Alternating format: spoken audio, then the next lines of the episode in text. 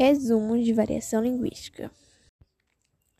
Cada um de nós, quando nasce, começa a aprender uma língua em casa com os familiares. Uma das formas de aprender uma língua é ouvindo as pessoas falando. Com isso, vamos aos poucos apropriando o vocabulário e as leis combinatórias da língua. Quando passamos a ter contato com outras pessoas na rua, na escola, na cidade e nos sítios, percebemos que nem todos falam como nós. Temos parentes mais diretos, mas nem por isso deixamos de compreendê-los. Existem pessoas que falam diferente por serem de outras famílias, de outras cidades ou de outras regiões do país, ou até mesmo por serem mais idosas ou mais jovens que nós.